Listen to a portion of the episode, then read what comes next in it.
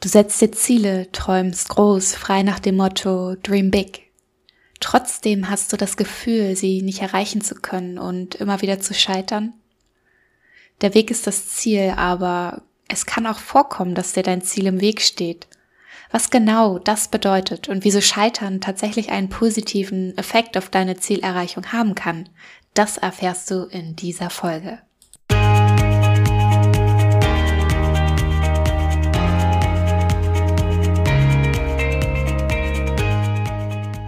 Hallo, wir sind Jessie und Franzi. Herzlich willkommen bei den Holistic Ladies.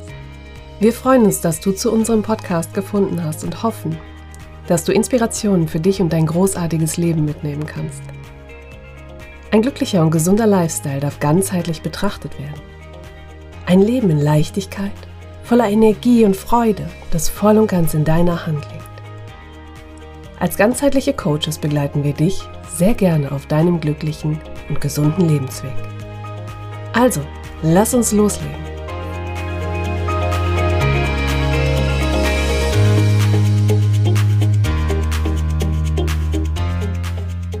Hey, wir freuen uns, dass du bei der heutigen Folge dabei bist und reingeschaltet hast in Der Weg ist das Ziel. Beim letzten Mal ging es darum, wie du Ziele für dich aufstellen und umsetzen kannst. Jessie hat dir einen echt umfangreichen Überblick über verschiedene Methoden gegeben, mit denen du deine Ziele konkretisieren und Stück für Stück erreichen kannst. Du folgst schon allen Tipps und kommst trotzdem nicht voran? Dann lass den Kopf bitte nicht hängen, denn an dieser Stelle gibt es Entwarnung. Mit ein paar kleinen Tipps kannst du deine Situation neu überdenken und Kraft für alles Bevorstehende schöpfen. Also worum geht's hier heute? Sicherlich hast du schon mal den Satz gehört, der Weg ist das Ziel. Wie so ein schöner Postkartenspruch taucht er an der einen oder anderen Ecke immer mal wieder auf. Mich verfolgt er zumindest gelegentlich. Wenn du mich fragst, dann scheint mir dieser Spruch schon so ausgelutscht zu sein, obwohl so viel Power in ihm steckt. Hast du ihn schon mal richtig auf dich wirken lassen? Also so richtig? Der Weg ist das Ziel. Was bedeutet der für mich? In meinem eigenen Leben und auch in meinem näheren Umfeld kommt es immer wieder vor, dass wir uns große Ziele setzen. Das ist echt super. Das kurbelt die Fantasie und Freude an. Wir beginnen zu träumen und können den Alltag für einen Moment entfliehen. Ein neues Jahr beginnt und sofort schreibe ich mich für das Fitnesscenter ein. Dieses Mal wird alles anders. Ich gebe Vollgas und in ein paar Monaten habe ich die Figur meines Lebens. Da wir bekanntlich nicht jünger werden und Zeit knapp ist, plane ich ein straffes Programm ein. Montags trainiere ich meine Beine, dienstags den Oberkörper, mittwochs mache ich Yoga, dann wieder Beine, Oberkörper und für das Wochenende plane ich ausgedehnte Spaziergänge ein. Voll motiviert starte ich also in die erste Woche und fühle mich unbesiegbar. Doch schon nach einer kurzen Weile beginnt meine Motivation leider zu kippen. Mein schlechtes Gewissen steigt. Es kommen immer wieder andere Dinge dazwischen und ich rede mir meine Trainingsausfälle durch zumindest für mich plausible Ausreden zurecht. Nach schon einem Monat besuche ich das Fitnesscenter kaum noch, bis ich mich zu den Personen zähle, die das Gym finanziell unterstützen und noch dazu durch eine geringere Abnutzung der Geräte dafür sorge, dass sie länger im Stand bleiben. Kommt dir das zufällig bekannt vor? Zumindest im übertragenen Sinne? Was ist mir hier passiert? Wie kann eine so große Motivation so krass kippen und wieso habe ich mich am Ende in einem Kreis der unguten Gefühle und Ausreden wiedergefunden, aus dem ich kaum noch rausgekommen bin? Das ist zwar meine individuelle Geschichte, die bei dir hätte ganz anders ablaufen können, aber ich möchte sie ganz gern zur Veranschaulichung nutzen, um dir damit ein paar Impulse näher zu bringen. Mir war früher oft nicht so ganz bewusst, warum ich genau ins Fitnessstudio gehen wollte. Klar, ich wollte toll und schlank aussehen, aber was genau bedeutet das für mich und woran konnte ich erkennen, ob ich mein Ziel erreicht habe? Möchte ich mich wohlfühlen oder wollte ich nur anderen gefallen? All das sind berechtigte Fragen bei deiner Zielerreichung, bei der dir die letzte Folge von Jessie sicher weiterhelfen kann. Heute aber möchte ich auf andere Punkte eingehen. Kommen wir nochmal auf den anfangs genannten Spruch zurück. Welche Power steckt also in der Weg ist das Ziel? Es kann vorkommen, dass dir ein großes, langfristiges Ziel vor Augen schwebt, auf welches du dich sehr stark fixierst. Das ist zunächst gut, denn du kommst in Bewegung und tust alles, um die Dinge anzupacken und loszulegen. Doch das Leben verändert sich und manchmal, da kann es passieren, dass es eine unvorhergesehene Wendung gibt. Auch wenn Veränderungen manchmal ein wenig gruselig wirken können, ist das erstmal gar nichts Schlechtes. Es passiert einfach und du kannst lernen, diese Veränderung anzunehmen. Doch was passiert mit deinem Ziel, wenn du dich so stark darauf fixierst, dass du es durchboxen möchtest, komme was wolle? Es kann plötzlich echt anstrengend werden und du verlierst vielleicht auch die Freude auf dem Weg dahin, bis du es komplett aus den Augen verlierst. Das wäre echt schade. Genau an dieser Stelle kannst du dich mal fragen, ob dir dein Ziel möglicherweise im Weg steht. Möchtest du es wirklich noch erreichen? Was versprichst du dir davon und welchen Preis darfst du dafür gegebenenfalls zahlen? Geht es vielleicht auch anders mit mehr Leichtigkeit und Spaß? An dieser Stelle möchte ich dir gerne die Idee mitgeben, so flexibel wie nötig in deiner Zielerreichung zu bleiben. Eine gewisse Disziplin und Beharrlichkeit sind wunderbar und echt förderlich. Aber frag dich auf dem Weg immer mal wieder, ob dein Ziel noch aktuell und realistisch ist. Denn wenn sich dein Ziel in diesem Zusammenhang ändert, dann kann der Weg plötzlich sehr, sehr leicht werden. Hätte ich das damals für mich bei meinem Fitnesscenter-Besuch berücksichtigt, dann hätte ich mich weniger stark darauf fixiert, das Gym einfach nur zu besuchen, um es zu besuchen, sondern ich hätte mehr darauf geachtet, wie es tatsächlich in meinen Alltag passt. Was ich mache, wenn ich länger arbeiten muss und es zeitlich nicht mehr schaffe.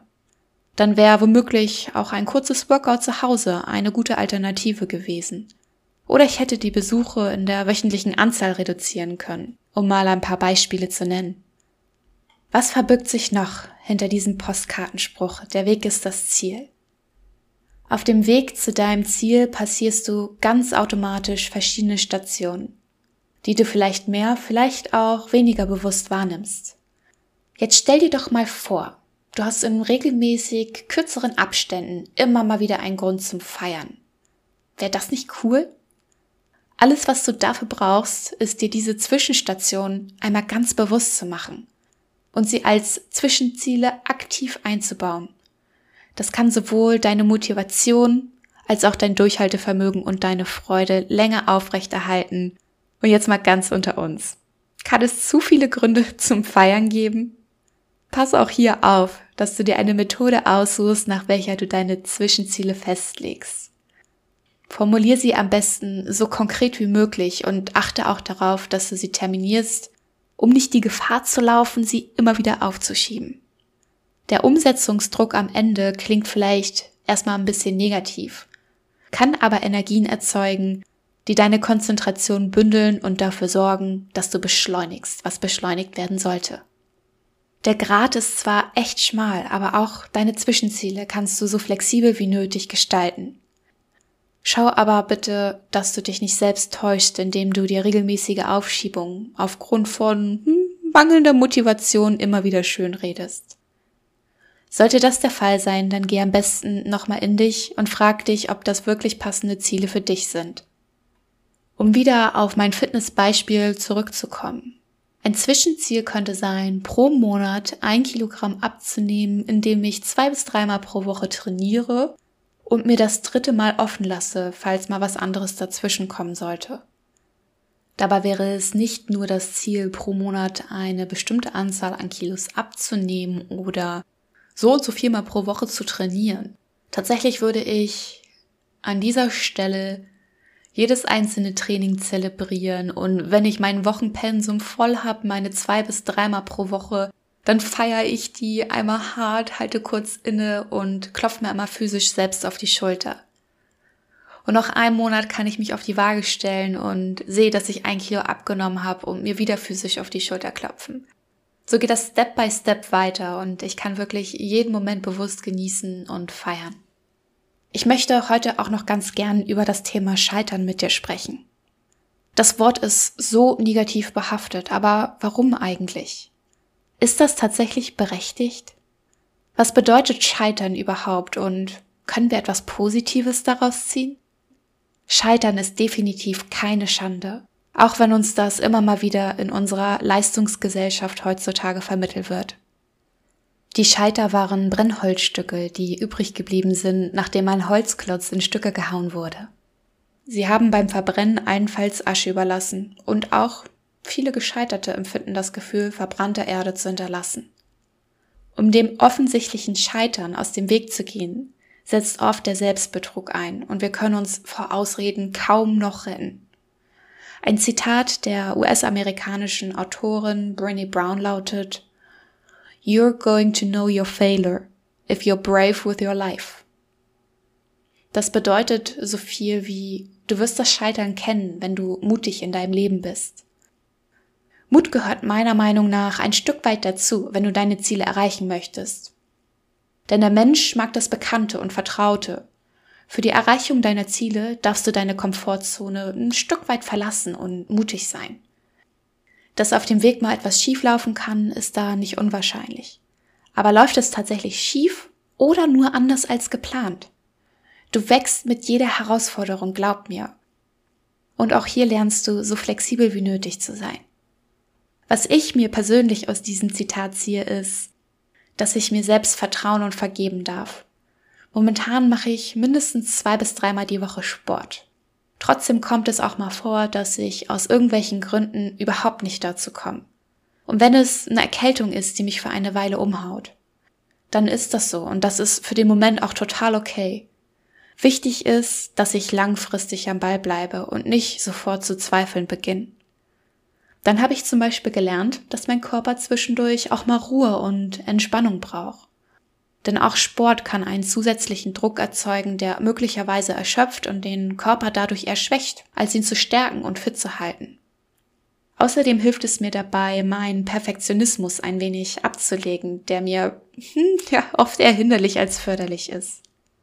Also lade ich dich dazu ein, immer mal wieder in dich hineinzuhorchen. Was lerne ich aus dieser Situation? Heute finde ich es richtig aufregend, mich dadurch immer wieder ein Stück weit selbst näher kennenzulernen. Ich dachte früher zwar immer, dass ich mich doch bestens können müsste. Ich meine, wer sonst als ich selbst wüsste besser, wer ich bin.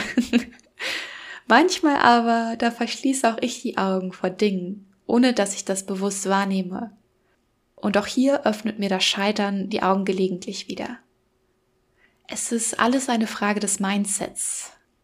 Wie stehst du der Sache gegenüber? Eher positiv oder negativ? Nimmst du die neuen Erfahrungen an und bist du gewillt, etwas aus dem Scheitern mitzunehmen? Möchtest du dem Scheitern vielleicht einen neuen Namen geben, der dich mit mehr Power unterstützt? Wie wäre es zum Beispiel, wenn du es durch Erfahrung ersetzt oder es als Helfer zu deinem Ziel siehst? der dich in deiner persönlichen Entwicklung weiter voranbringt. In diesem Sinne liegt es ganz an dir, dass du Eigenverantwortung für dich und dein Leben übernimmst und das für dich Beste daraus machst, nachdem du Klarheit darüber bekommen hast, was dir gut tut. Denn du verdienst Freude, Glück und Leichtigkeit. Dazu hat Jessie ein wirklich schönes Tool parat, welches ich mir gelegentlich auch schon selbst zunutze gemacht habe. Lass dich gerne überraschen. Wie das alles geht, das erfährst du in der nächsten Folge. Mach's gut, pass auf dich auf, alles Liebe und einen dicken Drücker, deine Holistic Ladies. Herzlichen Dank, dass du bei dieser Folge mit dabei warst. Wenn es dir gefallen hat, höre gerne nächste Woche wieder rein und hinterlasse uns eine 5-Sterne-Bewertung bei iTunes. Wenn du Wünsche oder Kritiken hast, schreib uns eine Nachricht bei Instagram. Abonniere den Podcast, damit du keine Folge verpasst und teile ihn mit den Menschen, die dir wichtig sind. Wenn du dich mit uns bei Instagram vernetzen und austauschen möchtest, freuen wir uns. Wir wünschen dir ein großartiges, gesundes und energetisches Leben. Deine Holistic Ladies Jessie und Franzi.